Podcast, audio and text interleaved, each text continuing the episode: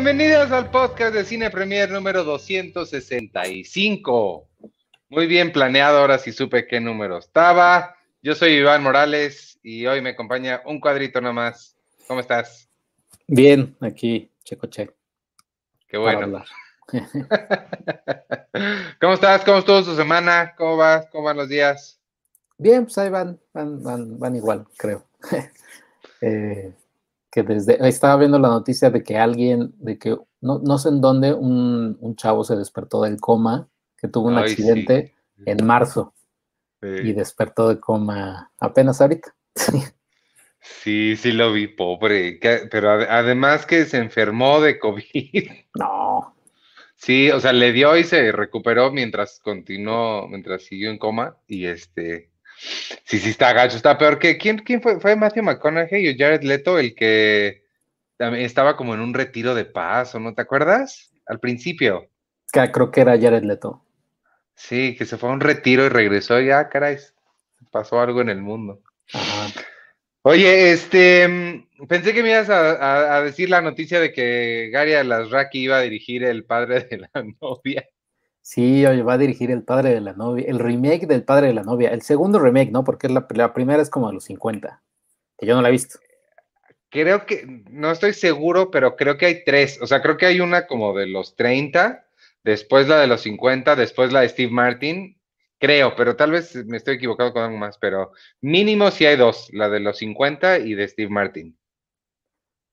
Ajá, y, la, y, y he visto varios comentarios, eh, bueno, en el sitio, en, no solo en el, en el, sitio, no en el Facebook de, Cine Premier, donde, pues donde, donde pues algunos, bueno, la mayoría, se quejan de que de, de, que así, no, y para esto van a, nos quitaron los fideicomisos y ya no hay no sé qué, pero no, es que hay que decir que esto no lo hace el cine mexicano, sino lo hacen en Estados Unidos. O sea, Warner, Warner Brothers, Estados Unidos, ya había planeado este remake del El Padre de la Novia con una familia latina y creo que hicieron bien en contratar un director, un, un director, directora, cineasta latinoamericano y que no hubiera sido este, ¿cómo se llama el de los Fockers, por ejemplo, este, Jay Roach, ¿no? Jay Roach. Ajá, que, y que no fuera Jay Roach quien, quien hace una película sobre una familia latina. Pues, no. Sí, no, yo creo que sí, no, no tiene na, na, nada que ver con el cine mexicano, ni, ni, no, nada que ver. O sea, yo no, no, pues no, yo tú, a ti sí te gustaba Club de Cuervos, entonces. Ajá, sí, a mí me, gusta Club de Cuervos, me gusta eh, Nosotros los Nobles, y, y, y, y, bien, lo, lo, único, la única bronca que tengo es con el casting desde, o sea, creo que ya desde ahorita tengo bronca con el casting, porque siento que va a ser, eh, bueno, es una comedia romántica, o sea, no, no, iluso va a ser el que crea que necesita ver un, un mensaje social y un mensaje no. así como de, pero sí siento que pues, va a ser muy white sican la película. Pues eh, digo, ahorita acaba de ganar este Eugenio Derbez en Sundance, ¿no? Mejor actor. Igual mm. y eh, ya está muy capitalizado y qué tal que él hace el papel de Steve Martin. Eh, exacto, porque hay que, hay que, recordar que todo es un negocio, o sea, y, pues sí. y, Eugenio Derbez pues jalaría la taquilla de Estados de los latinos en Estados Unidos como el padre de la novia, y sí. o sea, jalaría un buen. Mira, él, tiene, Selena Gómez, Ajá. Porque tiene que ser en inglés, ¿estás de acuerdo? No va a ser, sí, o sea, no es mexicana. Mira, él, Selena Gómez y el novio. ¿Qué latinos hay? Wilmer Valderrama, no, ya está muy grande. No, el novio, el novio sería Diego Boneta. ¡Anda! Uh, uh, uh, o sea, aquí está, o sea, aquí está para que, para que Gaza Larraqui nos esté escuchando y nos esté viendo. Y sería Selena Gómez, la novia. Diego sí. Boneta, el novio. Eugenio Derbez, el padre de Selena Gómez, ¿no? Qué gran elenco. ¿Sabes quién falta? El, el modisto, el, el, el, wedding planner. El wedding planner que ya, ya lo tengo, ya lo tengo. Luis Gerardo ¿Quién? Méndez. o sea, ahí, o sea ya, ya, está. Y, y, y, lo estaba comentando eh, Luis Gerardo Méndez, pero como ya haríamos un poquito de, de, de, de cambio aquí, o no sé si te acuerdas de, la película del padre de la novia, él tendría su, ya, su socio, socia, y sería Mariana Treviño. Claro, ahí nada más para unirlo con, claro. Mariana Treviño y, y, Luis Gerardo Méndez como los wedding planners de la boda. Lo único es que ese personaje sí hay que matizarlo un poquito más, porque el de Martin Short ya para estos tiempos ya, ya no queda. Sí, no, sí, sí, sí, no, sería, sería, o sea, pues, sí, matizado, pues. Ajá. Wow, hay que escribirles, hay que, hay que tuitear eso para que nos hagan caso y nos den este crédito. Ajá, o dile, o dile a Luis Gerardo tú ahí que tienes contacto con él, así, oye, mira, no sé, no sé si sepas. Él va a querer ser el novio, pues. Pero ya es un novio muy, o sea, ya, ya son muy grandes, o sea, ya es como de, o sea, ya, ya, es como el padre de la novia, es como, ay, qué bueno que ya te casaste, hija, porque pues, ya, porque pues ya, ya, me estaba preocupando. No que esté mal, bien que se case, ¿no? Pero siendo el papá. pero sí. O sea, sí es como. Sí, sí, no, tendrían que ser algo chavitos. Oye, me encantó este casting, ya me dieron ganas de ver tu película. Puedes tomar mi taller de guion y la escribes y se la, se la vendes a, a Gary Alasraki. Oye, déjame mencionarles rápido, tengo, puse, me costó trabajo, amigos, así que háganle caso. Esta es la, la playera nueva que tenemos. Ya se las había mostrado en algún momento, pero para que la vean bien, y está en versión blanca. También eh, colgué la negra, pero están las dos. Ahorita se está yendo, una de estas se va a ir para la primera persona que se inscriba al Patreon, a cualquiera de las casas Pau, patreon.com, diagonal cine premier. Eh, la primera persona que se inscriba ahí a cualquiera de las casas Pau se va a llevar este nuevo diseño de playeras de Cine Premier. Totalmente gratis y hasta donde sea que vivan dentro de la República Mexicana. Tampoco, si nos ven en Australia, este, pues, pues, no, hasta allá no, pero sí se pueden unir al Patreon. Y em, o la pueden comprar por separado en la tienda de El Colecto en Red Panda, en elcolecto.com, nuestra tienda Red Panda ahí. Este, pueden comprarla por separado por si quieren. Y este, únanse al Patreon porque hay un montón. Dice Ciro Vera, yo tengo dos blancas de cuando me suscribí, renové. Ándale, ahí está. Pues suscríbete otra vez y, y te llevas otra. Ahí está. Hola. este, eh, ¿qué, ¿qué, tenemos para esta semana? Yo tengo un montón, no, no tengo un montón, tengo una que, que tengo muchas ganas de, hablar de ella. Este, pero tú eh, empieza, ¿viste algo? ¿Qué hiciste? Eh, me imagino que hacer, ah, bueno, no, ¿es serie o película lo que tú quieres hablar mucho? Serie. Ah, ok. Este, no, bueno, vi Palmer, Ah, Palmer. De, Justin Timberlake, que está en Apple TV. Y está bien que, te, o sea, tú la viste, ¿no? También. Sí, este. O bueno, no ¿Sí? No, la crítica la hizo Luigi. Y en Discord, ¿no? En Discord pusiste ahí. Sí, la que, la, de la que hice la crítica fue de una que me encontré en Netflix de repente random, de Carrie Mulligan, que se llama La Excavación. Mm. Entonces, este, esa también está bien padre. En inglés se llama The Dig es con Ralph Fiennes y Carrie Mulligan. Se trata sobre una, una, señora, una dueña de una casa que compró esa casa, ese terreno, porque tenía unas montañitas arriba, atrás, en, el, pues, en su jardín, en su campo, pues, y contrata a Ralph Fiennes, que es un arqueólogo, para que pues, lo excaven porque sienten que hay algo ahí. Y se resulta que se encuentran el tesoro más grande en la historia, o el, el encuentro, hallazgo arqueológico más importante en la historia de Inglaterra. Es una historia real. Y este, está bien buena la película, está, es, es, mucho más entretenida de lo que cualquier película de arqueología tiene derecho a hacer. este, funciona bastante bien. Carrie Mulligan es increíble a mí, yo de verdad que esta niña que haga todas las películas, ella, Elizabeth Moss, ya decidí que son mis actrices favoritas eh, jóvenes del momento. Y Ralph Fiennes haciendo un país, creo que se pronuncia Ray Fiennes, Ray Fiennes haciendo un papel que ya le hemos visto antes, eh, muy diferente a, Voldemort, ese es el que no se parece, pero es muy similar a, la lista de Schindler, como que muy calladito, muy apagado, este, lo hace muy bien y me gustó mucho la película, está, está padre, me latió. Ah, yo no la he visto igual y, igual y luego me la he hecho. Vela, está ahí en, está en Netflix. ¿cómo, ¿Cómo escribe? ¿Netflix.com? Netflix.com. Diagonal la excavación. No, no sé si es diagonal la excavación, pero. No, eh, creo que es, su, su, es eh, diagonal movie, diagonal 12345, que es el número. El ah, número de las películas. Sí, claro, vienen por número. Oye, espérate, te quería preguntar, ¿viste al, eh, estás viendo, me encanta que estás viendo documentales porque, y estás viendo como muchos clásicos. ¿Viste A Band Called Death? ¿No lo platicaste aquí? No, Mira, aquí ya llegó Arturo. Artur.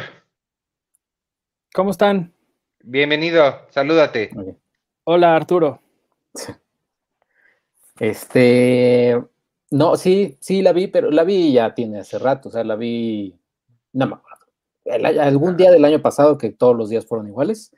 ¿Desde el año eh, pasado la viste? Sí, Ah, es que la acabas de poner en Letterboxd, entonces. Es que, es que yo vi un documental que se llama eh, Death by Metal, o Death, sí, es Death by Metal, que es sobre una banda de, de death metal que se llama ah. Death.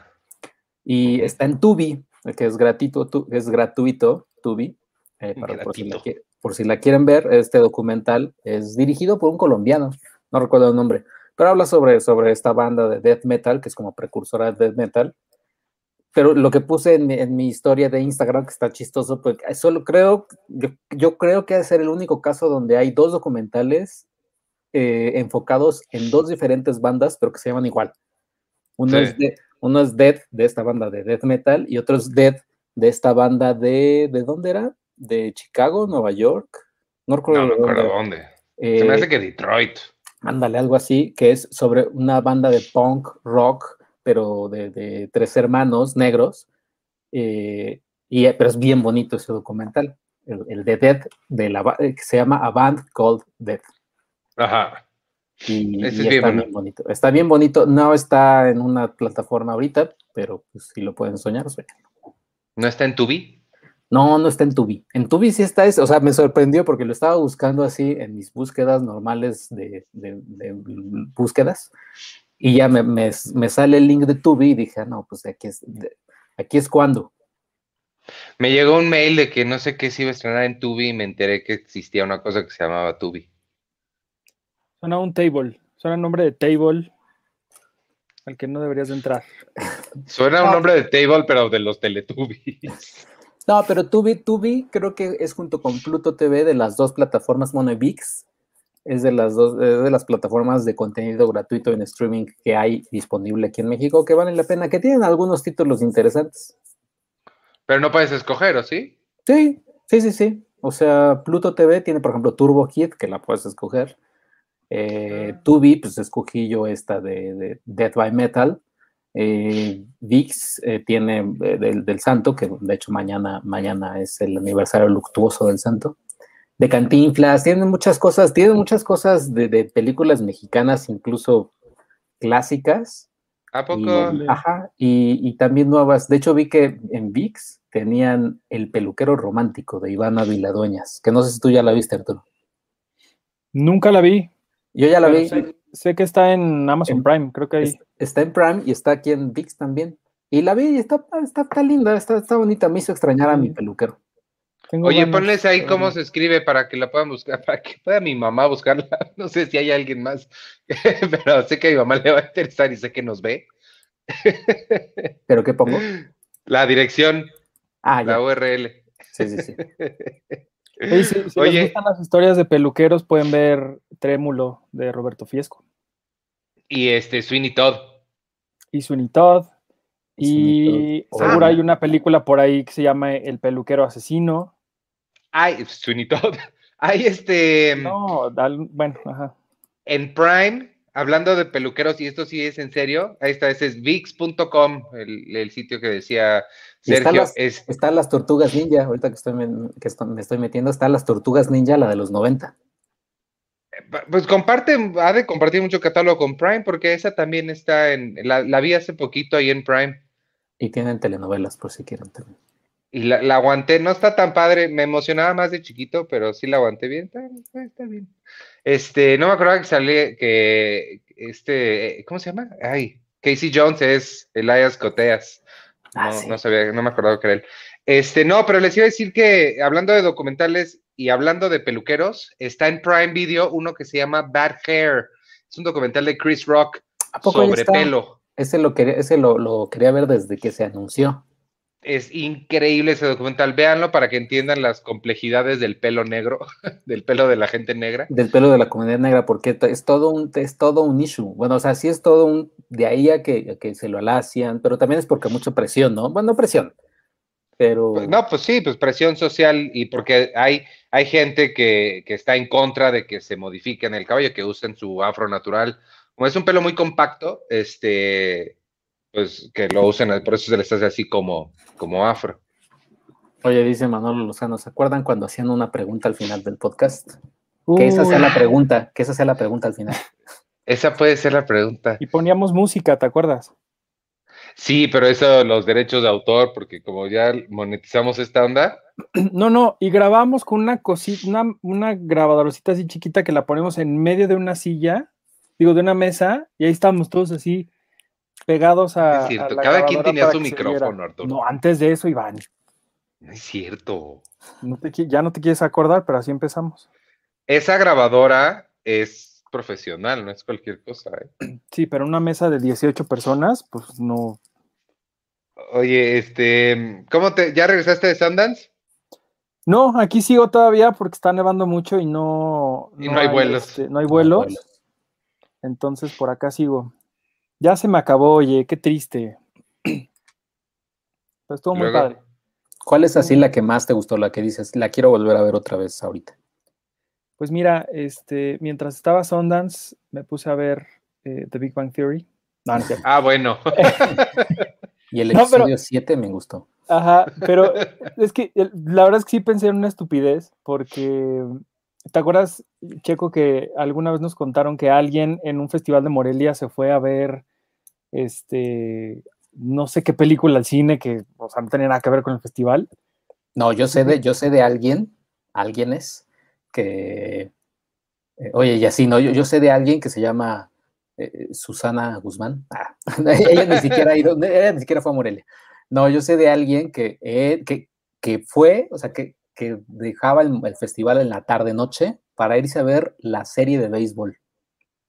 Ah. ah. O sea, o sea, y, y, me lo encontraba ahí, él sentado en el hotel, viendo así, en, en, como en el bar o algo así, la serie mundial. ¿Qué dices?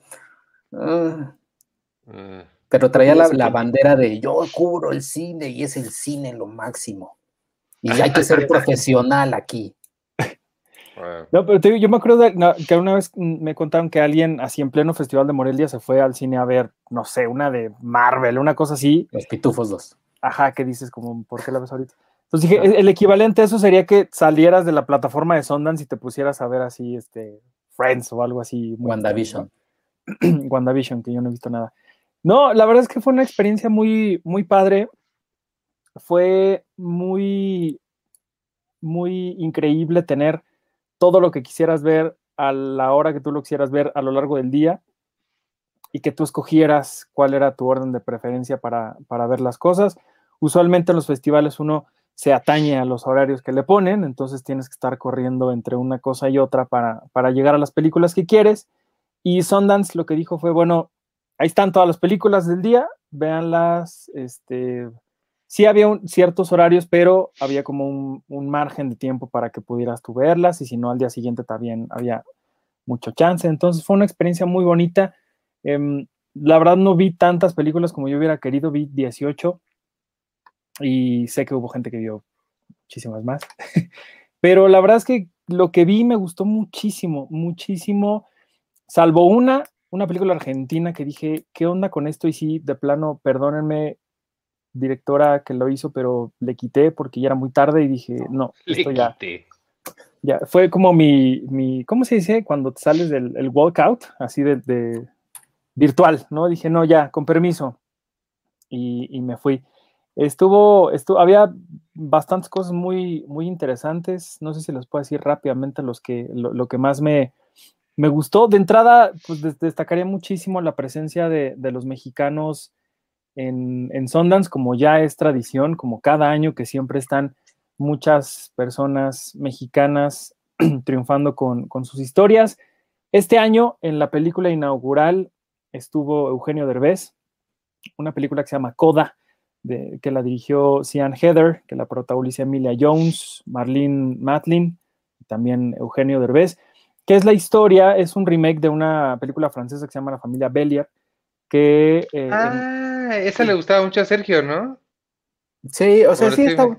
No, o sea, sí, sí me gusta, sí, sí, está linda la película.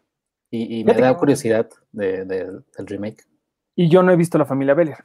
Entonces estaría bueno. Vela, está linda. Sí, sí, sí, la quiero ver. Esta historia es de, de una, em, de una familia de personas sordomudas cuya hija menor eh, tiene la posibilidad de hablar y de escuchar. Y hay un nombre para eso en, en, inglés y es de ahí donde viene este acrónimo de CODA, que es lo que le da título a la película. Resulta que, que esta, esta niña, esta adolescente, además de que habla y que escucha y que le, le ayuda a sus papás a comunicarse con la gente, también canta y canta muy bonito. Y el personaje de Eugenio Derbez es su maestro de música.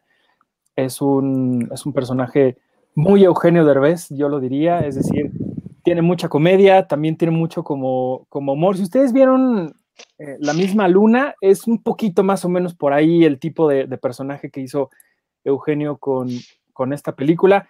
Pero está mejor esta que la misma luna, ¿verdad? A mí la misma luna me gusta muchísimo, entonces yo no puedo hablar. Eh, a mí sí me gustó mucho la, misma luna con mi Carmen Salinas y del Ay, mira, ya me preocupó un poquito porque la misma luna también se vendió por millones de Sundance y esta de Coda es la eh, hizo récord de, una de las ventas más. Apple, ¿no? Creo que la este, compró. La compró Apple, sí. Ahí, Pues de hecho sí, eh, entrevisté a Eugenio Derbez sobre, por esta película y me dijo, justo, me recuerda un poco lo, que pasó con La misma luna en Sundance en 2007, creo. Pero a mí sí me gusta mucho la película de Patricia Ringen. Pero bueno, yo sé que a mucha gente de pronto cuando les dices Eugenio Derbez como que le sale vómito verde de la boca y así se empiezan a, a, quemar y demás. Hay mucha gente que sí lo quiere, hay mucha gente a la que le cae muy bien, a mí me cae muy bien. Y la verdad es que lo hace muy bien. Me, me gustó mucho el personaje que hizo. Sí, de pronto esta película termina siendo como un montón de clichés típicos de cualquier historia que uno puede imaginar sobre una niña que ante la adversidad quiere salir adelante, bla, bla, bla, se quiere la universidad, todo esto es muy así. Yo que soy fan de Hilary Duff, recordé muchísimo una película que se llama Raise Your Voice, porque pues, ya saben que yo a mí Hilary me encanta. Es como que les digo, sí es, es cliché tras cliché en esta historia, pero la verdad es que a mí me pareció una película muy linda, que funciona muy bien, que sí sabe perfectamente que está cumpliendo con toda la lista de cosas que tiene que cumplir, pero lo hace muy bien. Y es una historia que además le da em, reflector y deja brillar a varios actores sordomudos que lo hacen además muy bien, como, como Marley Matlin, que es la, mamá del personaje de Emilia Jones. Entonces, me gustó muchísimo esta historia, vale, vale mucho la pena que, ahora que llegue a Apple TV la, podamos ver. Y, pues bueno, fue la que se ganó por ahí la mayoría de los premios este año. Sé que hubo gente que sí se sorprendió muchísimo. Yo también, porque a pesar de que me gustó mucho, no le hubiera dado todos los premios que, le dieron. Yo, si, si, yo hubiera escogido la película que hubiera ganado, yo hubiera elegido un documental animado que se llama Flea, que es la historia, bueno, Piensen ustedes en el momento más doloroso de su vida y eso multiplíquelo por mil. Y esa es la historia de un personaje que se llama Amin. Y a través de, les digo, de este documental animado, conocemos la historia de este adolescente que tuvo que huir de, del Medio Oriente a Rusia y después de Rusia a otro lugar en, en Europa porque las cosas a su alrededor, porque la adversidad estaba de verdad matándolo a él y a toda su familia. Es un hombre que, conforme va avanzando la película, se ve muy difícil que él pueda abrirse con la persona que está platicando, que en este caso que es el, director de, de, la película, que se llama Jonas Poer. Y se nota que, Jonas tiene una larga relación con él. Le dice, bueno, si quieres platicar adelante, si no, no te preocupes. Y entonces mí poco a poco va como sintiéndose seguro para abrir su corazón, para para hablar de esas heridas tan profundas y tan grandes que, le ha dejado toda su vida, en la que tuvo que subirse a un barco y casi se ahoga con su madre para salir del, país en donde estaban atrapados, que era Rusia. cómo los, lo trataban mal por su color de piel, por su apariencia, por todo. Es decir, es un drama brutal. Es, es, dura como una hora veinte más o menos, pero la verdad es que es, es dolorosísimo y es, es maravilloso este, este documental al mismo tiempo, porque les digo, nos habla de, de esto que significa como curar tus viejas heridas al, al confiar en la gente, al sentirte cómodo de hablar las cosas, al de pronto eh, no poder eh, como añorar estar en otro lugar y de pronto cuando llegas a ese otro lugar, pues las cosas no están tan bien como tú pensabas. Acuérdense mucho de la, de, de la jaula de oro, por ejemplo, de estos personajes que querían llegar a Estados Unidos y cuando llegan a Estados Unidos, pues no es nada lo que ellos querían, ¿no? Entonces, es un documental brutal, de verdad me, me, me gustó muchísimo, a mí me gustan mucho los documentales y sobre todo los animados, entonces, cuando son este tipo de historias, pues también me, pues me llaman mucho la atención. Yo, esa creo que fue mi, mi favorita del, del, festival. Rápidamente, otras que me gustaron mucho, hablando de documentales, un, uno que se llama In the Same Breath, que es dirigido por Namfu Wang, la directora de One Child Nation, que está en, en Amazon ah. Prime Video. Ella hizo un, documental sobre la pandemia, sobre el COVID-19. Ella es eh, ciudadana china y vive en, Estados Unidos. Entonces narró ella cómo fue construyendo las cosas eh, a partir de su experiencia de estar en China cuando la pandemia se desató por allá. Y además de contarnos su experiencia eh, de salir del país, de salir con su hijo de China, y de ver cómo las cosas estaban sucediendo en el mundo, empieza a contrastar lo que estaba pasando en China, mientras el mundo decía, no pasa nada, este, todo va a estar bien, se va a ir cuando venga el calor, este, es una gripa, este, la gente tosiendo como Iván, así, todo, todo, vaya, lo que empieza a hacer es como, como recapitular cómo estábamos hace no mucho tiempo, en el que personas como Donald Trump decía, no pasa nada, no tienen que usar este cubrebocas, es decir, verlo todo esto en, a tan corta distancia de lo que ha sucedido, un poco como, como lo que veíamos en el documental de 76 días, en, que tú lo viste en Toronto, ¿no, Iván? Y sí. que estuvo acá en, en, Los Cabos. Pues es bien doloroso y es un poco como, ah, ¿por, qué no, ¿por qué no actuamos distinto? ¿Por qué no hicimos las cosas de otra forma? También habla mucho de la forma en la que China a través de, los medios, a través de la represión del gobierno, intentó como quitar eh, del panorama cualquier tipo de cosa que evidenciara que lo estaban haciendo mal y que había una pandemia en desarrollo y que ellos no la quisieron atender. Entonces, todo lo que pasa ahí es, brutal, es de verdad, es muy, muy impactante. Eh, lo compró HBO porque al inicio del documental aparece el, logotipo de HBO, entonces muy pronto lo vamos a poder ver y pues bueno, seguramente se van a sorprender muchísimo también como, como yo lo hice eh, y más en estos tiempos donde pues todavía estamos igual o peor que hace unos meses. A propósito de HBO, otro documental que, que me llamó mucho la atención y que también estará pronto en HBO es un documental que se llama Street Gang que habla sobre los inicios de Plaza Sésamo. Y es muy bonito porque pues Plaza Sésamo es algo que ha formado parte de la vida de muchísima gente en Estados Unidos y en el mundo. Entonces, eh, para mí me pareció un homenaje bien bonito a, los inicios de esto que hoy es parte de la cultura y que ha transformado tantas cosas. Algo que no me encanta mucho de, este documental que les digo se llama Street, Street Gang es que se centra nada más en la primera parte de la historia de, de Plaza Sésamo. No se mete en absolutamente nada más que los primeros momentos de, de la historia de Plaza, bueno, de, de, Sesame Street, porque Plaza Sésamo es de México.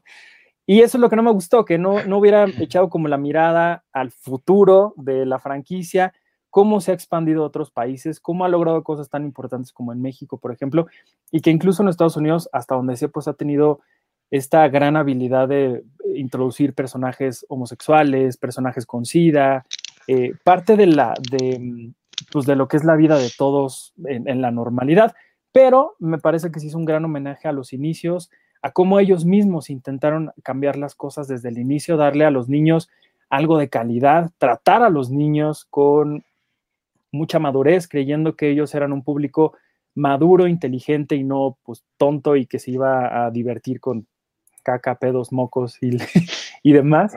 Entonces eso me gustó muchísimo. Hay por ahí una escena donde um, Big Bird eh, le quiere dar el dibujo a alguien, a un personaje que no, yo no conozco, pero ese la persona que hacía ese personaje eh, acababa de morir. Entonces Oh. el, el equipo de, de Sesame Street dijo, ¿qué hacemos? Y alguien dijo, aprovechemos esto y hablemos del duelo. Y hablemos de cómo los niños tienen la posibilidad de asimilar algo así. Y entonces a través de este personaje, en, en, un momento donde están todos sus amigos ahí con él, él dice, pero es que, ¿cómo que se murió? ¿Qué significa eso? Entonces, ver ese momento... O sea, ¿mataron también, al personaje? No, no, el, el, actor que hacía el personaje murió. No, sí, por eso, pero al, al personaje que él hacía se murió Así también. Es. Sí, sí, lo... lo Superchat, muchas gracias. Gracias, señora mamá de Iván. Sí, el, el, personaje también muere y este digo a través de Big Bird que, que, hablan justamente de cómo le explican a los niños qué es la muerte, qué es lo que sucede con eso y es, es una secuencia como de cuatro o cinco minutos. Yo estaba berreando cuando estaba viendo la, este momento, fue, fue muy, muy bonito, me gustó mucho. Eh, otro documental también hablando de, de homenajes que, que, me gustó muchísimo porque yo la amo con locura es el documental de Rita Moreno, un documental que se llama Just a Girl Who Decided to Go For It, que la traducción sería como pues solo una chica que decidió aventarse, decidió atreverse a hacer algo. Y es justamente la esencia de lo que habla este documental. Nos hablan de la historia de Rita llegando a Estados Unidos proveniente de Puerto Rico con su madre, no teniendo idea de absolutamente nada, eh, adentrándose en un mundo que ella quería estar desde siempre, que era el mundo del cine, y cómo, tristemente, pues las cosas no fueron como ella quería.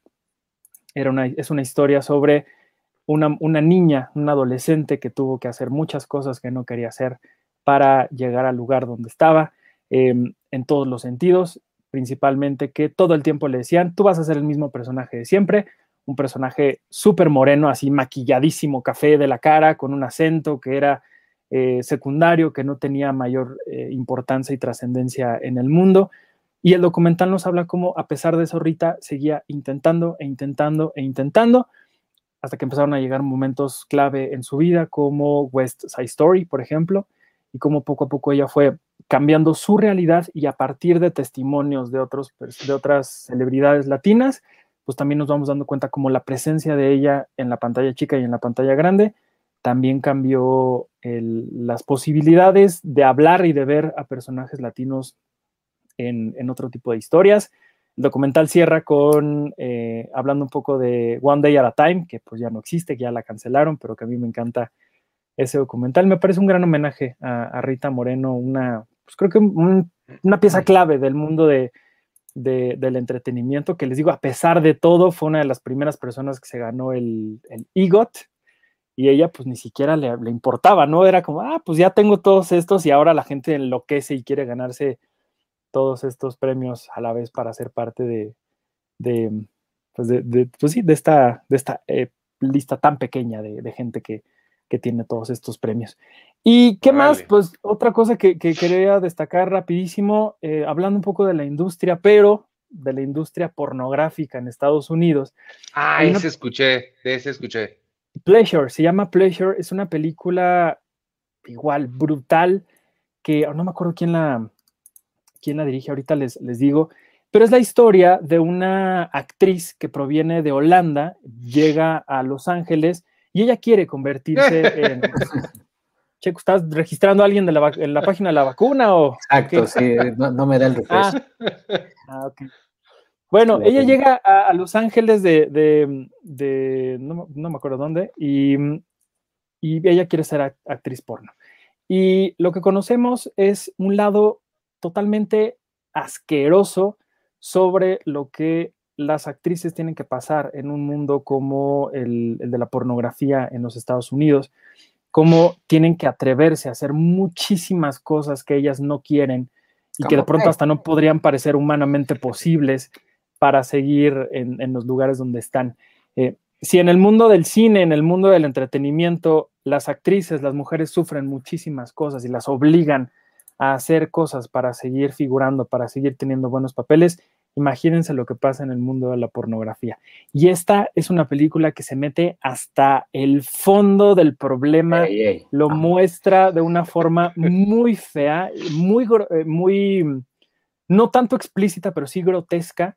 Y a través de la mirada de esta, de esta mujer que estamos viendo en la pantalla, es, tristísimo lo que de pronto podemos eh, sentir cuando estamos viendo que ella está haciendo absolutamente de todo y tiene una mirada perdida, una mirada eh, como sin vida, sin, sin mayor motivación. O sea, es, es, brutal lo que, lo que expone esta película que se llama Pleasure. Eh, sí me sorprendió así desde el inicio, es madrazo que te avientan de, de todo lo que, lo, que sucede en, en, esta historia. Y la verdad es que ella lo hace muy, muy bien. O sea, le da vida a, su personaje de una forma eh, increíble. Me sorprendió mucho eh, su actuación. Quizá de todo lo que vi en, en, el festival fue de las que más me, me sorprendió. Sí, es una, una película brutal. Se llama Pleasure. Les digo, no me acuerdo ahorita quién, quién la dirige. Otra película que les quiero recomendar que, que me gustó muchísimo rápidamente eh, y yéndonos completamente del otro lado del mundo y alejándonos de la pornografía y demás. es una película que se llama em, Marvelous and the Black Hole y es una historia que habla sobre una adolescente que vive con su papá y con su hermana. Su familia recientemente acaba de perder a su madre. Ella es una niña que está enojada con la vida, que no tiene idea de cómo lidiar con el duelo, que no sabe qué hacer, que todo el tiempo se está comportando mal, todo el tiempo está metiéndose en problemas, haciendo cosas que no debería de estar haciendo, pero lo hace porque está enojada, porque algo tiene aquí adentro que es la única forma de lidiar con la muerte de su madre. Y de pronto se encuentra una mujer que yo cuando la vi, en, el momento en el que vi en el, estilo que ella se le dije, tengo que ver esta película, que es Rhea Perlman, que para mí toda la vida va a ser la señora Wormwood, la mamá de Matilda. Y ella sale ahí y le dice, ah, ¿estás enojada? Ah, ok y no la pela. Y entonces la niña que está acostumbrada a que todo el mundo le haga caso porque quieren tratar de ayudarla, se sorprende porque esta señora no, pues no le importa, ¿no? Y entonces naturalmente va atrás de ella y empiezan a tener una relación bastante extraña en la que esta señora le empieza a contar que ella se dedica a la magia y ella hace trucos de magia y la lleva a un lugar donde está eh, haciendo trucos de magia con niños y esta niña no entiende absolutamente nada de lo que está pasando, ¿no? Esta señora no, le da explicaciones y conforme va pasando la historia, vamos entendiendo muchísimas cosas de la historia del personaje de esta señora, de dónde viene el que ella está haciendo lo que está haciendo, por qué se comporta como, como se está comportando y al final es una historia donde tanto la niña como la señora grande, ambas perdieron algo muy importante en su vida, ambas están tratando de lidiar con el duelo, ambas quieren superar y, ser felices a pesar de lo que está sucediendo. Y son estas relaciones que también puede ser un poco como cliché, estas historias de las relaciones de alguien menor de edad con una persona adulta mayor, pero el corazón de esta película es enorme. A mí me, me, me fascinó, igual estuve llorando toda la película. Y lo que, me, lo que me sucedió con esta historia es que dura como una hora veinte también. Parece como que le quitaron, le, le cortaron ahí por error 30 minutos de la película porque sí hay como unos huecos ahí muy extraños que saltan de una cosa a otra muy rápido. Pero a pesar de eso me, me, pareció una de las películas con mucho más corazón de, de todo Sundance que mm, ojalá que pronto podamos ver y podamos comentar entre todos porque sí me parece una, una forma muy linda de, les digo, de, de lidiar con, con, la muerte, con el duelo, con, con estas cosas que de pronto mucha gente podemos sentirnos muy identificadas en, en estos momentos. Y finalmente, ya para no hablarles de, las, de todas las películas que vi, de las 18, quiero... y porque nos tenemos que ir a las 8. Sí, quiero destacarles la última que ah, para mí fue una de las mejores también que vi, que se llama On the Count of Three, que también habla un poco como de la muerte, porque son dos amigos que cada uno está lidiando con cosas muy difíciles en su vida y que de pronto en una conversación muy extraña determinan que quizá lo mejor que ellos quieren hacer es morirse y que es lo único que les podría dar un poco de felicidad ante lo que están pasando. Uno tiene muchísimos problemas psicológicos, tiene muchísimos problemas eh, emocionales que pues lo han medicado, ha, ido con un montón de personas, psicólogos, etcétera, y pues nadie lo puede ayudar y él se siente mal. Y el otro es una persona que todo lo que está haciendo en su vida, su trabajo es miserable, la relación con su pareja no le gusta, eh, todo mal, todo, todo mal. Y entonces ellos deciden pues, que quizá lo mejor que pueden hacer es morirse. Y lo que hacen es que uno de ellos consigue dos armas eh, y la película inicia con ellos dos apuntándose hacia la frente y a la cuenta de tres ambos iban a disparar y ahí se iba a acabar su historia.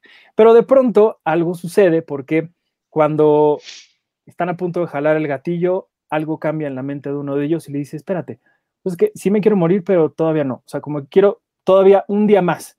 ¿No? Y él, pero ¿cómo? No sé qué. Entonces empiezan a pelear y es una especie como de medio road trip en el que van a distintos lugares a hacer por última vez lo que ellos quieren hacer antes de morirse. Y pues evidentemente las cosas van cambiando para alguno de ellos y las cosas al final cambian un poco mucho para lo que ellos tenían pensado hacer. Es, les digo, una historia sobre mm, gente que de pronto podemos identificarnos en el sentido de estar en el hoyo, en el que de pronto creemos que pues no hay para dónde. Y esta película nos habla mucho de que siempre hay algo que nos va a hacer sonreír, siempre hay alguien en el que podemos confiar, siempre hay alguien en el que los puede sacar adelante o en el que podemos confiar para, para platicar y hacer cosas como pues esta locura que ambos quieren hacer. Creo que es una de las películas que también me gustó muchísimo de, de Sundance, On the Count of Three se llama. Y pues ya poco a poco, conforme vayan estrenándose, conforme yo sepa que, que vayan apareciendo por ahí, porque sé que muchas películas de Sundance siempre tienen eso, eventualmente llegan a, nosotros, pues iré platicándoles por acá de, todas ellas. Muchas historias eh, fuertísimas, dolorosas, solamente dos que tenían mucho que ver con la pandemia. Eh, no me acuerdo ahorita de los títulos, pero eran, eran películas que se filmaron incluso durante, durante la pandemia. No me encantaron. Eh, ya después hablamos de, de, ellas. Me pareció también muy interesante pensar cómo la pandemia ha afectado no solamente la forma de hacer películas, sino también las historias. Y pues ya, pronto hablaremos de todas ellas. Un poquito de lo que vi en, en Sundance, una experiencia muy padre. Muy bien, pues sí suenan, suenan interesantes. Oye, Sergio, ahorita que estaba diciendo Arturo de la película de Rhea Perlman con entre la relación de un adulto y una niña, empezamos a hablar de Palmer y no dijimos nada de Palmer. Sí, hasta aquí tengo la imagen del pobre, del pobre, ¿cómo se llama este hombre? Justin Timberlake. Justin Timberlake. Este, ¿qué te pareció, qué te pareció Palmer? Me, me gustó, eh, creo que, pues si pueden ver, está la entrevista que le hizo Luigi a, a Fisher Stevens. Fisher Stevens, la entrevista que le hizo el director, y le, o sea, y, y Luigi también rescata, digamos, eh, algo, algo que, que, sí es interesante de la película, que le recordó estas, estas otras historias de exconvictos que están buscando la redención, como Moth de Matthew McConaughey, que es increíble Moth, o, o cuál otra sí le mencionó, una de Kevin Costner, creo, varias películas. Y, y, ya, pero no sé si me estén oyendo o no. Sí, sí te estamos ah, oyendo. Es que aquí se congeló. Ah, ya. Es que aquí se te congeló. congelaste. Sí, se congeló la, la, la, esta cosa. Es que, ¿sabes qué? Porque tengo, tengo, tengo abiertos varios programas, pero aquí está. Eh, y ya, y, y, es lo que le decía Luigi a, a, a Fisher Stevens. Y, y sí, y, si pueden ver la entrevista, está, está interesante lo que le contesta. Y, sí, o sea, hace un buen papel Justin Timberlake como este ex convicto que tiene un. Eh, es, hace un crimen, que ya después sabemos qué es, y, pues cómo se relaciona con este pequeño niño. Es como también lo que mencionaba Arturo, ¿no? Con la historia de este adulto con, que se relaciona con un niño. Eh, y que son que son opuestos, por así decirlo, pero eh, es muy humano Justin Timberlake. No sé si sea humano por lo que, porque pasó por la cárcel y demás, o sea humano por X cosa. Quizás es la única duda que me deja. Pues yo creo que a, a, a mí me da la impresión de que la cárcel lo, lo cambió, lo hizo madurar, eh, porque esta onda de que regresa al pueblo donde, donde creció, donde hizo todas las cosas que hizo, y ya no se, sabe, no, no, no, se sabe ni comunicar, ni se entiende y con, con la gente que eran sus amigos, eh, se me hizo muy como representativo de que él algo le cambió en la cárcel y regresó mucho más sensible, como que sí reflexionó mucho sobre lo que había hecho y esa sensibilidad que desarrolló le hizo no solo abrirse hacia este niño que es un niño muy diferente para lo, los, los, estándares que, que, que hay, eh, sino con los amigos, con los compañeros que, que, tiene ahí, que ya también no se sabe relacionar con ellos. A mí, me, a mí lo que me gustó mucho, a mí me gustó mucho Justin, creo que lo hace increíble, creo que es la mejor actuación que le he visto. O sea, tampoco hay tanto de dónde escoger, pero, pero sí creo que es la, lo, lo, mejor que le he visto. y me recordó muchísimo a Ryan Gosling, sí, y, sabiendo que ellos crecieron juntos, que son amigos de la infancia y todo, siento que me dio la impresión de que le habló por teléfono y le dijo, oye, ¿cómo harías esto tú? Porque sí creo que, o sea, es el, el ¿sabes? Como, como los personajes estos que hace Ryan Gosling, ellos callados, serios, que todas las emociones están por dentro y creo que agarró mucha escuela de ahí. Y de hecho, este Fisher Stevens eh, igual también ya lo menciona, qué películas vio junto con Justin Timberlake. Eh, no, no las de las que menciono de Mod y otra de Kevin Costner, sino se fueron todavía más atrás, como los 50. Creo que unas de eh, Steve McQueen. Y, sobre cómo vieron películas sobre adultos relacionándose con niños. O sea, cómo esta relación para que de ahí tuviera, pudiera trabajar Justin Timberlake con eso. ¿No vieron Logan? No. Seguro sí. Vieron la de Eugenio Derbez, la de este No se aceptan devoluciones. No se aceptan devoluciones. Palmer está en Apple TV Plus, este Wonder, ¿no? Sí, no, Apple TV, Apple TV Plus. Apple, TV Plus. Por cierto, este, Wonder Woman 1984 ya está a la renta en todos lados. Por si alguien quiere verla y no la ha visto y quiere pagar. quieren, quieren ver porque, oye, este, los Golden Globes, mira, ¿sabes qué? Ay, ya, no. este, bueno, algo más de Palmer que quieras, que quieras decir, que quiera añadir alguien. No, no, no. Este, es que hay, muchísimos temas y como ahorita ya, como ya los episodios ahora tienen que durar una hora porque tengo Seinfeld después, este, tenemos que escoger los Golden Globes, les hablo de The Right Stuff. No, los Golden Globes. Creo que, o sea, creo que puedes cerrar con The Right Stuff, o sea, sobre todo para que la gente, o sea, que no hables todavía mucho porque se va a estrenar, así que pues, todavía mejor. Mañana, ok. Este, pero, pero sí, primero Golden Globes y ya después cierras con, con Right Stuff. Está bien. Este, me dio mucho coraje que no esté, que no estuvo la señora esta, ¿cómo se llama? I May Destroy You. Mm. Me dio mucho coraje que, usualmente yo no soy así, normalmente no me, no me causa tanto ruido las cosas, pero sí se pasaron, así se la mega volaron con Emily in Paris. Además, no, no solo una, tiene varias nominaciones. Sí dije, no, o sea, que me da la impresión de que los Golden Globes decidieron sus nominados sin verlas a partir de los títulos y dijeron, ay, Emily, esa suena como, como inteligente, como interesante, Emily in Paris. No manches, hicieron película de Hamilton, hay que nominarla, seguro ha de estar buenísimo. así siento que las nominaron gente que nunca vio nada, que vio una lista y dijo, esto suena padre. Phil Collins me gusta, nomina esta. ¿Sabes qué? Que entonces quiere decir que Mentiras el musical va a estar nominada a la Ariel el año que entra porque hay streaming de, la obra de teatro. no, o sea, sí. A mí lo que me pareció fue vergonzoso y aberrante lo que hicieron porque, o sea, sí, entiendo que la pandemia le dio la madre a la, industria de Hollywood, pero... No, pero sí hay cosas. Sí, pero también la pandemia nos dio la posibilidad de ver muchísimas cosas de otras partes del mundo y que todos pudiéramos comentarlas, verlas al mismo tiempo, como Never, Rarely, Sometimes, Always, por ejemplo, y otro tipo de historias que, que, vale, que valía la pena que, que, que tomaran en cuenta. Me sorprende muchísimo porque nosotros sabemos que la prensa extranjera de Hollywood tiene acceso a absolutamente todo lo que se ha filmado, estrenado y vaya, o sea, ellos tienen los screeners de todo. Y lo único que quisieron ver fue lo de Netflix y lo de la gente que les cae bien o lo que les hizo recordar algún viaje a Nueva York cuando fueron a ver Hamilton en primera fila. Se acabó. Así fueron, o sea, así parece que fue la selección de los Golden Globes. Y si así va a ser la temporada de premios, qué hueva. Porque entonces vamos a, premiar cosas bien. Ay, qué increíble ese meme de Bob Esponja.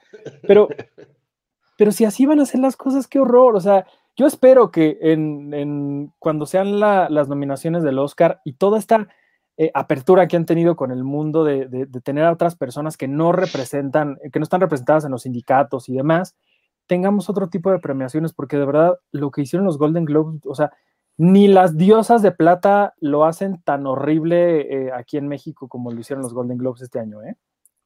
A, mí no, no, no, o sea, creo que creo que me extraña un poquito de, Iván así como que no, no. Digo, yo a Emily, Emily Paris no la vi.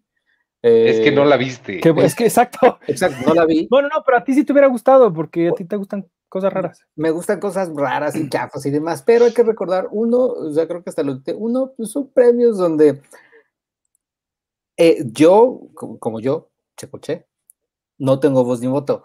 Ahora, hay que decir que Cine Premier, pues un poquito sí tiene voz y voto porque Vera Anderson es parte de la Hollywood Foreign Press.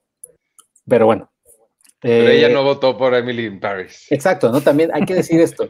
Eh, Vera, como un, un, ente, no pudo haber votado por Emily in Paris, pero sí, ella uno, pero los otros nueve votaron por esa, pues ya, es, como a, a Vera, pues ya le tocó la cachetada de la Hollywood Foreign Press no vio nada y son unos estúpidos y, viejitos este, ignorantes, etc.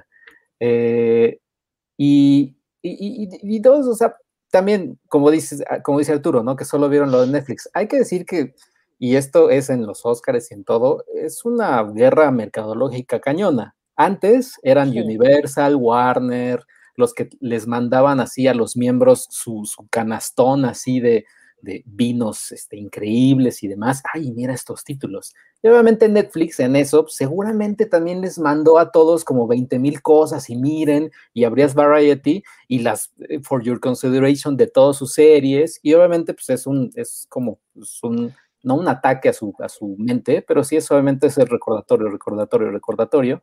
Y pues obviamente la pobrecita de Never, Rarely, Sometimes, Always, que a duras penas, película independiente que tiene un peso, pues no, o sea, no pudo comprar una anuncio en Variety, no pudo comprar tal, y la memoria de las personas, pues se queda en, las otras películas. Lo, que lo único que sí se más estúpido es lo de Minari. ¿Es Minari? Sí. Minari o Minori, algo así. Minari. Minari. Eh, o sea, es estúpido porque está como mejor película extranjera, pero toda la producción es, o sea, eh, la acción es en Estados Unidos, eh, A24 lo produjo, o sea, todo es sobre el sueño americano y pues, terminó siendo película extranjera. No, la, página dice USA. Sí, es que es, o sea, el tecnicismo por el cual quedó ahí es porque es la categoría se llama película en lengua extranjera. En lengua extranjera. pero ahorita que, decías eso, o sea, sí, eh, no es, eh, o sea, sí es muy, no es coincidencia que hayan visto muchas cosas de Netflix además de todas las razones que dices, porque sí tienen mucho dinero y todo, la razón principal, y esto me lo dijo Vera, de hecho, está en el video que los miembros de patreon.com, diagonal cine premier, pueden ver gratis eh, y completo. Es la entrevista, bueno, la plática que tuve con ella. Eh, hablé como 20 minutos con ella sobre sus mejores películas del año. Lo que me dijo es que eh, no, no, es tanto la, los anuncios que puedan pagar, los regalos ni nada, sino que la plataforma para ver los screeners, la única que funciona es la de Netflix. Y eso es algo con lo que nosotros de este lado también hemos batallado. No sé si a ustedes les ha pasado que Disney, por ejemplo, les mande screeners o Warner les mande screeners. Este, a mí me, a mí me mandó Disney esta de, de The Right Stuff, elegidos para la gloria, este, de la cual no quieren que les hable. Eh, no, aquí ya tengo la imagen. No es que sea difícil entrar a la plataforma para prensa, eh, pero sí es un poco más complicado. O sea, es más complicado que Netflix, que nada más le pones y ya te aparece en tu misma cuenta personal, te aparecen los screeners. Eso es muy, muy fácil, especialmente para gente, pues sí, que no está tan familiarizada con la tecnología. Eh, Disney tiene un proceso de como cuatro diferentes verificaciones que tienes que hacer. Tienes que registrarte en un lugar, bajar un programa, mandarles un código, te mandan otro mail, con ese mail te metes a la o sea, sí es una cosa muy complicada y sí, sí, pues sí me imagino a gente que le da flojera cuando Netflix te lo pone ahí mismo. Entonces, no es tanto que les interese Netflix, sino que es la, fue la plataforma más fácil. Eso dicho, eh, I May Destroy You sí tenía que haber estado ahí. Es, es realmente, o sea, realmente con lo único que tengo, con la que tengo mucho problema es Emily in Paris eh, Hamilton, obviamente amé Hamilton, pero me cae gordo que la consideren película porque pues no es. Fuera de eso, no tengo ninguna otra queja, están muy bien, felicidades. Y lo que dice Sergio es muy importante, también son unos premios que no importan, porque ningunos premios importan. A mí los únicos, a mí lo único, la única lista o las únicas, ajá, las únicas películas, series que, que estoy muy contento de que estén es mi lista personal de, de, de series y de películas de cada año. O sea, ya, ese es mi top 10 y yo ya estoy contentísimo. Y obviamente, obviamente no, está, no va a estar Beast Boy Story en los Oscars, no me va a importar en lo más mínimo porque no me importa que, no esté, aunque yo amé esa película o el documental de, de Freddy Krueger. Y, ya, o sea, o sea, siento que sí, son premios. Me dio mucho gusto por Andy Samberg. Ah, sí, Palm Springs. Pero mira, a mí o sea, entiendo que sí son premios y nosotros no tenemos nada que ver, pero al mismo tiempo sí tenemos mucho que ver. Y, creo que lo, lo, que sucede con este tipo de premios es que lo que generan es que al momento de que te importan, genera conversación y genera que te interese y que estés hablando de ellos. Si fueran los premios fulano de tal 2021, pues a nadie le hubiera importado, pues, pero son los Golden Globes y generan, generan conversación, tienen, tienen una importancia dentro de una industria y a mí por eso me gusta que la gente se involucre, me gusta que la gente se enoje y que se indigne, porque creo que también al final de cuentas, pues las cosas a lo mejor en algún momento pues podrían cambiar para la gente que está trabajando en la industria, por ejemplo, que digas, güey, tenemos un chingo de otras cosas, ya voltea a ver las demás, ¿no? O que las plataformas digan, a ver, si Netflix tiene esto porque la plataforma, etcétera, a ver si nos alcanza para poder hacer algo así. Yo lo vi mucho, por ejemplo, en Sundance, que en una de las 200 reuniones que tuvimos para ver cómo ponerle play a la película, muchos periodistas de Estados Unidos decían, pero ¿dónde está la aplicación? Y les decían, no, pues en, el App Store de tu, de tu teléfono, de tu... No es que no le encuentro. Bueno, espérate porque todavía falta un mes y medio para el festival cerca del festival va a aparecer. Y todo el tiempo, les juro, cada vez que, preguntaban, este, y la plataforma está en Roku, yo me quería aventar por la ventana, porque en el chat así, y Roku, está en Roku, en Roku, todos los periodistas de Estados Unidos. Siento que también de pronto, porque lo hemos visto, los periodistas de Estados Unidos están muy acostumbrados a la comodidad. Ah. Nosotros sí estamos más acostumbrados a pues hijo, ahí vas cargando con tu computadora y la conectas a la, pinche televisión, o estás viéndolo ahí en tu teléfono porque no hay de otra, y no pasa nada, no te molestas, no es como, ah, ¿cómo voy a ver la película? Así, no importa, ¿no? De pronto siento que ellos sí son un poco como, como así. Lo que sí había visto que, que sí me parece como importante que no están tomando mucho en cuenta es que había muchos periodistas latinos críticos de cine sobre todo que decían, ¿por qué no subtitulan las cosas?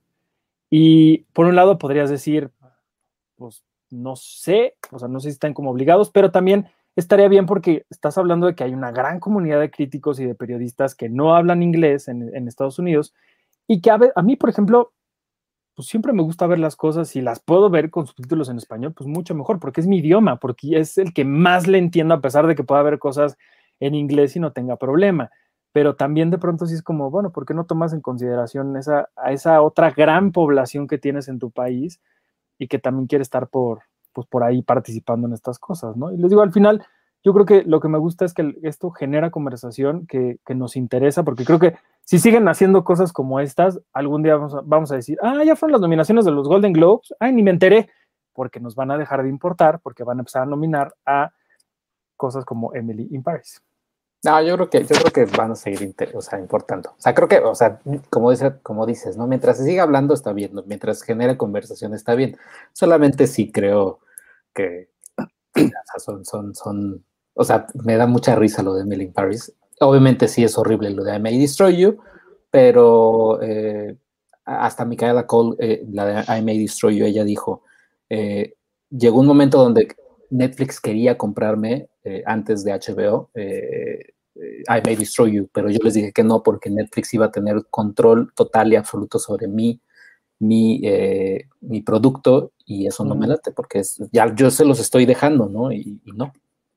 O sea, creo que abre también sobre todo para más conversación en el sentido, a mí más, lo que más me, me puede decir, me apasiona de esto, más que de, oh, que hubiera nominado esto, es los estudios, Netflix, Amazon, etcétera, cómo, cómo están buscando sus premios y los grandes estudios están comiendo a los pequeñitos. Eh, sobre todo más me, interesa más ese impacto, sobre todo que, quién gana o no. Eh. Y creo que las cosas de los Golden Globes, pues ahí está The Martian nominado a Mejor Comedia. sí, sí, sí, sí. qué cosa, ¿no? O, Promising Young Woman, hay que decir, eh, Focus Features la, la, puso, o sea, la, mandó como mejor comedia. O sea, también, es, también es parte del estudio. O sea, a veces el estudio también hace cosas medio raras. Focus Features manda Promising Young Woman, que es una historia de Carrie Mulligan sobre pues, una como una revenge story, una, una historia de venganza y demás. Eh, ellos la mandaron como mejor comedia, pero pues Golden Globes, la prensa de Hollywood sí dijo, oye, pues no está, o sea, yo no me reí tanto con tu película, me encantó, la voy a poner como drama. ¿A poco? Bueno, es que Vera nos había dicho que, por ejemplo, con The Martian, a, la película sí la mandaron como comedia musical.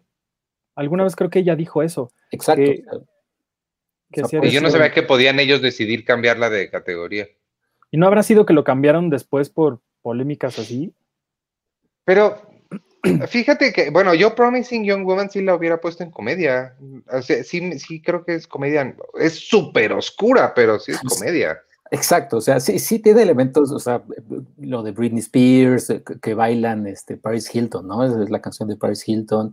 O sea, sí, tiene, sí es súper oscura la comedia, y sí está raro, o sea, no, o no sé si quizás si Focus Features dijo, no, ¿sabes qué? Pues mejor pongámosla por comedia porque igual hay muchos dramas increíbles y pues nos van a ganar. Ah, eso puede ser, eso sí puede ser también. Ajá, obviamente no, Never Rarely Something's Always no la van a decir, no van a decir, ponla como comedia, porque pues no, ese sí es un dramón. Claro. ¿Sabes cuál otra pensé que se iba a colar por ahí? Eh, que me sorprende que no, El Hombre Invisible pensé que Elizabeth Moss o alguien por ahí iba a quedar y, no, creo que también ya hace mucho y se, ya no nadie se acuerda de ella. Se perdió.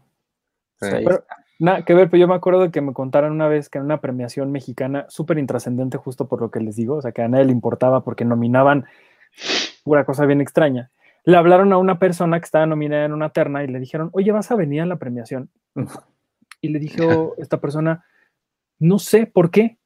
Dice, es que ganaste, pero si no vienes, pues se lo vamos a dar a alguien que sí venga. Entonces esta persona dijo, o sea, como, si no voy, no gano, pues sí. Dijo, ah, ok, bueno, pues no voy. Y ese año ganó, bueno, luego les digo qué películas ganaron ese año, que cada que yo estaba con Penny en esa ceremonia, así volteamos, ¿neta? O sea, ¿esa película ganó? ¿De qué premios eran? No, no lo Seguro ya ni existen. No sé si existen todavía o no, pues no, no les puedo decir. Pero los únicos que, no, no, no solo los únicos que importan, los únicos que siguen existiendo es el Ariel, ¿no? Ya Fénix ya no hay. Los Fénix los cancelaron porque costaban 20 millones de pesos cada ceremonia. Ajá, o sea, y el único que nos importa son los Arieles. Sí, las diosas de plata creo que también les quitaron dinero y nadie sabe quién vota. Eh, había otros por ahí, los Canacine, que creo que también ya se, lunas, lunas del auditorio, nos dice. Las lunas, eh, las lunas sí siguen, las lunas sí siguen. Ah, no, entonces no, vamos. Eh, los TV novelas, los TV novelas que están poniendo por ahí. Vamos a hacer nosotros, nosotros nuestros propios premios y este con categorías padres pues y divertidas. Oye, ya, no, ya vámonos, porque yo Nada más tengo recomienda The Right Stuff, ¿por qué deberían de verla? No, pues sabes que The Right Stuff se va a convertir en nuestro Matt Damon. Este, lástima, ya no hubo tiempo para hablar de The Right Stuff. Muchas gracias. no, bueno, les, ¿qué? ¿Quieres? Va, sí, vas. Les digo nada más rápido. La, la, hablo con más detenimiento en la semana que entra, si quieren, para que también tengan chance de ver el primer episodio. Eh, de hecho, creo que se estrenan dos episodios mañana viernes, este 5 de febrero, pero si no, al menos uno, y la platicamos bien el martes. The Right Stuff es la historia de los Mercury 7. Los Mercury 7 son los siete astronautas que seleccionaron para el proyecto, para el programa Mercury, que eventualmente terminó en John Glenn, este muchacho que está al frente, siendo el primer eh, eh, norteamericano en, en, salir de la, de la Tierra, en darle, ¿cómo se llama? La órbita. Salir de la atmósfera. Ajá, salir a órbita. Este es increíble. Está bien, padre. Está basada en un libro. También hay una película eh, con Alan Shepard. no, Alan Shepard es el, astronauta. Ed Harris y alguien más, este, ay, bueno, no importa. La película también es bien padre, pero la película se centra en los primeros años, se centra en Chuck Yeager, que es la primera persona que rompió la barrera del sonido. Esta, The Right Stuff, digamos, podría ser como la segunda parte, no lo es, pero podría ser más o menos, porque ya habla del programa Mercury en sí. Entonces, este, hacen una buena dupla, se, se dialogan padre eh, hablé justamente de este tema de cómo habla esta, esta serie con First Man, con la primera Right Stuff y con otras películas. Hablé con la productora que es, este, es la productora de DiCaprio. Esa entrevista va a salir después, pero también está bien interesante. Y ahorita están mis entrevistas con el elenco. Entonces, este, pues véanla, mañana se estrena en Disney Plus, en la parte de National Geographic. Ya saben que mi National Geographic es la parte que más me gusta de Disney Plus. Entonces, este, búsquenla ahí. En español le pusieron Elegidos para la Gloria. No me gusta el título, pero también sí, ahí sí, ahora sí los entiendo, porque no sé cómo traducirías The Right Stuff. Es como lo, correcto, sería. La, la mera neta. La mera. Ándale. Pero pues véanla y este, la platicamos el martes. También se nos fue hoy eh, eh, otro Matt Damon de la semana es WandaVision. Ya nos, ya dejamos Westview y este, y nos metimos a 15, qué cosa que, híjole, se puso, bueno el, se puso bueno el asunto. Parece que de aquí pueden salir los cuatro fantásticos. Hay un montón de cosas que hablar, pero tristemente ya. Y pregunta además. rápido, nada más de, de, Gabriel Giram. Espero que siga Gabriel Giram. Hola chicos, ¿cuál es el precio del paquete principal de Patreon? Hoy me suscribo. Uf, Gabriel, bienvenido a Patreon. Este, pues les llamamos casas. Eh, supongo que con principal te refieres, al, te refieres al que te da más cosas. Es cualquiera de las casas Pau. Tenemos tres versiones de las casas Pau. Una es Pau Monóculo. Esa es para gente que está interesada principalmente en analizar el cine de una forma más allá de solo entretenimiento. Em, la casa Pau Geek, que es para la gente que justo le interesa WandaVision y demás, superhéroes y cosas así, totalmente geek. Y la tercera es Pau Aprendiz, que es para la gente que está interesada en hacer o dedicarse a escribir o hacer cine. Este, las tres tienen contenido exclusivo, contenido adelantado, talleres, acceso a talleres, pláticas, eh, textos y, demás cosas que vamos compartiendo ahí. Y además, todos los niveles de, ahorita te digo el precio, todos los niveles de, de, Patreon tienen acceso al sitio sin publicidad, acceso a todas las revistas digitales que hemos hecho en el pasado, presente y futuro. Este, y a, mi video de que hago por las mañanas sobre creatividad y guionismo, que se llama La Cámara y la Idea. Hay muchas cosas bien padres que, tenemos ahí. El nivel más básico que nada más te incluye las revistas digitales y acceso al sitio sin publicidad. Es, eh, se llama SAP y están los precios en dólares, nomás no puedo hacer que los pongan en pesos, pero son como 60 pesos, son eh, 3 dólares. El siguiente que se llama Boom son 7 eh, dólares, que son más o menos que es 114, 114, 140. pesos. Este, y el, el, las casas PAO que son, son las buenas, es donde hay más cosas, están en 14 eh, dólares, que son más o menos 300 pesos, pero es muchísimo contenido, de verdad que vale mucho, mucho la pena. Es estar armando una comunidad bien padre ahí en el Discord, que es nuestro foro de, discusión. Estamos eh, todo el tiempo compartiendo cosas, platicando y de verdad que vale mucho la pena. Ahorita estamos, mañana es la segunda sesión del taller de guion que estoy dando. Eh, este, tienen acceso gratis, obviamente, todos los patrons de las casas Pau. Van a venir más talleres, ya cerré varios talleres padres. Este, sé que vamos a tener de periodismo cinematográfico, de crítica cinematográfica, de fotografía. Lalo quiere hacer uno de manualidades que está buscando cómo ponerle, pero hace unas cosas, manualidades suena muy raro, pero hace unas cosas bien bonitas que de verdad creo que ese taller este, va a jalar mucho porque cuando les empiece a enseñar las cosas que, van a aprender a hacer están, están buenas. Y hoy, ah, yo creo que Gabriel, si eres el siguiente en suscribirte, te vas a llevar esta playera o esta, ahí tú escogerás si la quieres en blanco o en negro, que son los diseños exclusivos que tenemos, digo, diseños nuevos que tenemos para el primer Patreon que se inscriba a cualquiera de las casas Pau, y listo, pues ahí está. Y además, bueno, sobre todo, amigos, este, el otro día vi, eh, ustedes saben que a mí me gusta mucho la magia, me gusta mucho Penn and Teller, son dos magos que eso pueden ver en Netflix, Penn and Teller Full Us, ya, ya habíamos platicado mucho de ellos cuando lo estuve viendo y este, el otro día me puse a ver más episodios porque está bien padre. Este, eh, publicó, sacó Cameo, Penn, tuvo la audacia Ah, de, de sacar una cuenta en Cameo para que la gente lo contrate para que él mande mensajes. Y un, un tipo le puso, de, de- de estos que luego también nos salen a nosotros en los comentarios de Facebook de, ya no más anuncios, por favor, porque yo no quiero sus anuncios. Y Penn les contestó, mira, tengo 11 empleados a quienes les he pagado durante todo el año cuando no hemos tenido ingresos, porque nosotros principal, principalmente ganamos a través de los shows en vivo que no podemos hacer. Entonces, si a ti se te ocurre una mejor idea para pagarle a la gente, me dices. Mientras tanto, eh, contrátenme en Cameo. Y este, entonces, mi mensaje es, sobre todo, amigos, eh, nosotros más que nadie, créanme que nosotros más que nadie queremos que, regrese la revista impresa, queremos que regresen muchas cosas, queremos que regresen muchos colaboradores que no hemos podido tener, queremos que eh, poder volver a hacer muchas de las cosas que hacemos, pero la pandemia está fuerte y está afectando a muchas cosas, entre ellas las revistas y los medios impresos.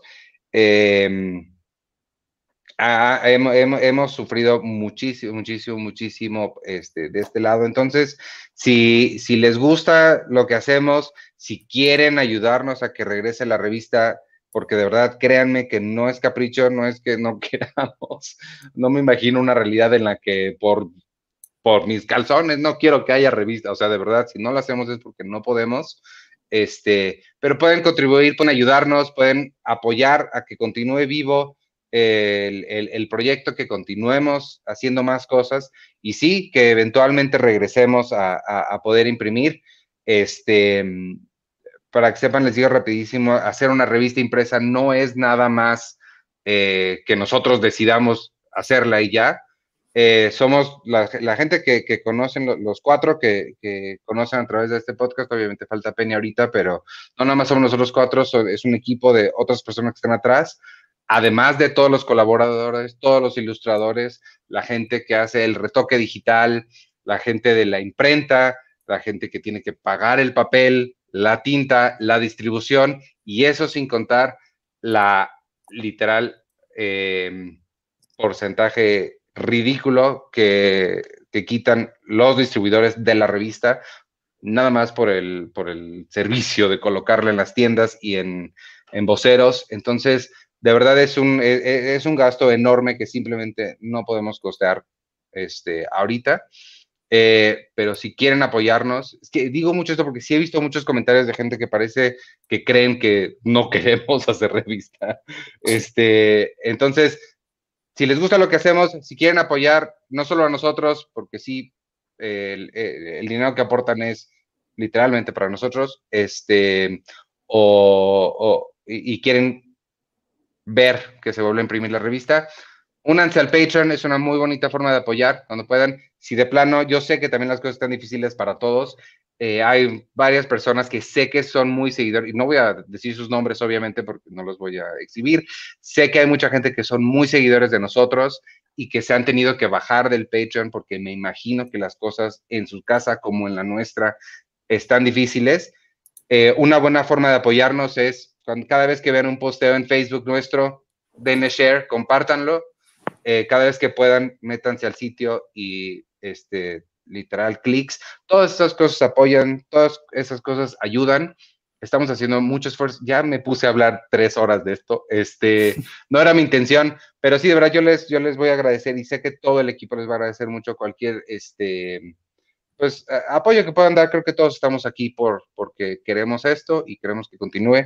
Entonces, si les gusta lo que hacemos y quieren que lo continuemos haciendo, suscríbanse, suscríbanse al Patreon, échenos la mano y ya, vámonos, porque yo a las nueve tengo otro podcast con Carlos del Río que se llama Seinfeld, un episodio a la vez. Gracias por, por, por dejarme echarme un monólogo. este, suscríbanse amigos y vámonos. Gracias por escucharnos hoy. Yo soy Iván Morales y me pueden seguir en arroba Iván Morales y en todas las redes sociales de Cine Premier, arroba Cine Premier con la E al final. Este, y listo, vámonos. Adiós. Yo soy arroba checoche y nos vemos eh, el siguiente jueves, porque ahorita hay que decir, lo estamos haciendo los jueves porque tú estás tomando un curso, ¿no, Iván? Sí. Y, y ya por eso es que se está haciendo los jueves. Y qué más, este, pues nada, el, el- el domingo es el Super Bowl, viene, viene de ¿El weekend, domingo es el Super Bowl? el domingo es el Super Bowl, 25 mil asistentes van a ver, separados ellos, pero bueno, a ver, a ver qué tal. Y, y ya, espero, va a estar ahí de weekend. Se dice que se dice que Daft Punk, obviamente no. Yo estaría muy emocionado, pero yo creo que no. Y, y ya, ¿no? Y bueno, ahí va a haber ahí los, los típicos trailers de Super Bowl, que no va a haber tantos, pero pues ahí, ahí los vamos a ir poniendo en el sitio para que estén atentos. Qué ya. desconectado estoy del mundo. O sea, no tenía idea de. Bueno, si de WandaVision sé que está, no entiendo nada de lo que dicen porque no he visto nada. No Vela, está padre. No, sí, sí la quiero ver, pero no, no tenía idea de- del Super Bowl. Bueno, yo soy Arturo Magaña, me pueden seguir en arroba Artur HD. Tengo por ahí entrevistas con, con Carlos Lenin y con Paloma Petra sobre el sueño más largo que, que recuerdo que es un corto que estuvo en Sundance, un corto bien bonito. Eh, también con Eugenio Derbez, hablé con él de, de Coda. Y estoy buscando a Natalia Almada, que es la directora de Users, que ganó el premio a Mejor Dirección en Documental. Y por lo que entiendo es la primera mujer, la primera persona en la historia de Sundance que gana dos premios eh, a Mejor Dirección en Documental. Entonces pronto platicaré con, con ella y pues ahí también les iré compartiendo más cosillas de, de lo que vi en, en, en Sundance. Y, y pues ya. Eh, ah, mira, Federico Cruz se acaba de sumar al Patreon. Es que me llegó la notificación. Esa es otra que deben saber. Dame cinco minutos, Federico, para que me meta, este, porque esto todo se hace manual. Todos somos físicamente nosotros quienes hacemos las cosas. Entonces, dame unos minutos para poderte darte tus accesos. Este, la pregunta de la semana, sí, cierto, que ya regrese, por favor. ¿Qué quieren preguntar? ¿Se acuerdan que hacíamos pregunta de la semana a los, pod- a Ah, sí. ¿Se acuerdan? No, hay que Eh, preguntar una buena. No, una mala. Mm. Hay que preguntar una mala. Este. Algo de ¿qué- los Golden Globes. Algo de los Golden Globes. Sí. Ah, ¿Qué, qué comedia, qué serie de comedia hubieras tú puesto en lugar de Emily in Paris? O como los Arieles, que dejan categoría desierta, tienen la decencia de saber que no hay, y pues saben que no hubo cuatro, no hubo cinco buenas, vamos a nominar dos. ¿Esa les parece? Eh, Ándale. ¿Cuál? ¿La de dejar categoría suelta? No, no, ¿qué, No, qué comedia, qué serie de comedia hubieras puesto tú en lugar de Emily in Paris? Ok, ya, yo casi comedias no veo. O sea, Ted Lasso, y eh, para mí Ted Lasso va a ser la favorita, pero no creo que gane. Ah, pero sí, sí está nominada Ted Lasso, ¿no? Sí. Sí, está, Sí, está. Lasso sí está. Sí está, pero no creo que gane. O sea, estará increíble porque es una maravilla Ted Lasso, pero va a ganar Seeds Creed o esa. Ay, seguro. Y, y ya, pero no veo mucha comedia, así que no, no sé. ¿Ustedes? Tampoco sé. Yo, es que yo veo las menos populares. Por ejemplo, a mí me gustó mucho One Day at a Time, que ya la cancelaron. Eh, Señor Iglesias, que también por ahí anda en, Netflix, como cinco capítulos nada más. Brooklyn Nine-Nine, creo que es la única comedia que sigo viendo así como que ya lleva varios años. Eh, sí, no, como que comedias tanto ya no, no, no he visto mucho. Pues este año se estrenó, o sea, en 2020 se estrenó BoJack Horseman, la última parte de BoJack Horseman, esa creo que califica como comedia. Esa es la que yo hubiera puesto, o también la segunda parte de la última temporada de A Good Place, también estuvo ahí. Ah, Y si vamos a tomar shows en vivo como que cuentan para estas cosas, Mi- eh, Middleditch and Schwartz, el show de Improv, también se estrenó en 2020, o cualquiera de los stand-ups, si ya también cuentan como cosas. Ah, vi una película en Sundance con una estandopera que a ti te gusta mucho, que se llama Tig Notaro. Ajá, Sale ¿Cuál? en una película que se llama Together Together con Ah, ya sé cuál. Harrison y Ed Helms. Muy, muy padre. Me gustó mucho porque hablan del embarazo, el embarazo subrogado de una forma bastante linda, bastante tierna. Ya luego les platico más porque ya nos tenemos que ir. Pero sale ella ella es ahí. bien padre. Ella es sale bien padre. ella ahí. Sí. Bueno, pues ahí quedó la pregunta de la semana. Vámonos. Y quien quiera ver Seinfeld, hoy nos, ya no me acuerdo cuál nos toca, hoy me acaba de, The Hamptons si la quieren ir a ver ahorita, la vemos juntos y la platicamos al rato. Adiós amigos, muchas gracias. Únanse al Patreon. Bye. Cuídense amigos.